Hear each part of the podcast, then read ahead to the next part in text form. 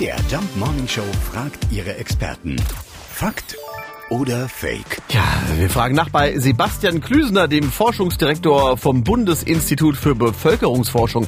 Werden die meisten Babys tatsächlich rund um die Geburt Christi gemacht? Das ist in der Tat ein Fakt. Also wir sehen äh, einen Geburtenhoch neun Monate nach Weihnachten. Der September ist heute neben Juli und August der beliebteste Geburtsmonat. Das ist allerdings eher eine neue Tendenz. Äh, vor 50 Jahren wurden die meisten Geburten noch im Frühjahr verzeichnet.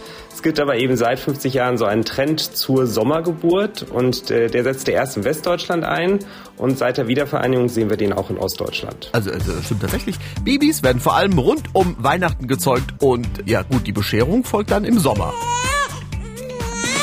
Oder Fake? Jeden Morgen um 5.20 Uhr und 7.20 Uhr in der MDR Jump Morning Show mit Sarah von Neuburg und Lars Christian Kade.